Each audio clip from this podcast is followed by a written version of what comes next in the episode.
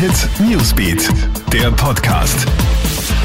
Hey, ich bin Michaela Mayer und das ist ein Update für den Start in den Dienstag. Heute beginnt in Wien die breite Coronavirus-Impfaktion für das Personal in den Spitälern. Den Auftakt macht das größte Spital des Landes, das AKH. Rund 7000 Mitarbeiterinnen und Mitarbeiter des AKH bzw. der Medizinischen Universität sollen die Impfung erhalten. Ab morgen wird dann in der Klinik Otterkring, dem ehemaligen Wilhelminenspital, geimpft. Die weiteren Spitäler folgen dann.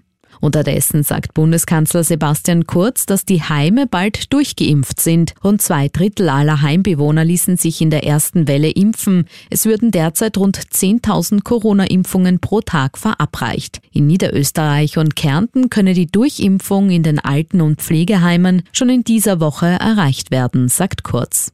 Das Reisen nach Österreich wird komplizierter. Ab Freitag gilt eine Registrierungspflicht. Genauer gesagt tritt eine Einreiseverordnung in Kraft, gemäß der sich Menschen vor der Einreise online registrieren müssen. Das gilt auch für Österreicher. Die Quarantänepflicht nach der Einreise bleibt bis auf weiteres aufrecht. Erst nach fünf Tagen gibt es eine Freitestmöglichkeit. Ausnahmen gibt es etwa für Pendler, Durchreisende sowie Personen, die wegen einer dringenden, nicht verschiebbaren Familienangelegenheit wie einem Begräbnis anreisen. Sie müssen weder in Quarantäne noch sich registrieren. Alle News und Updates gibt's für dich immer im Kronehit Newsbeat und online auf kronehit.at.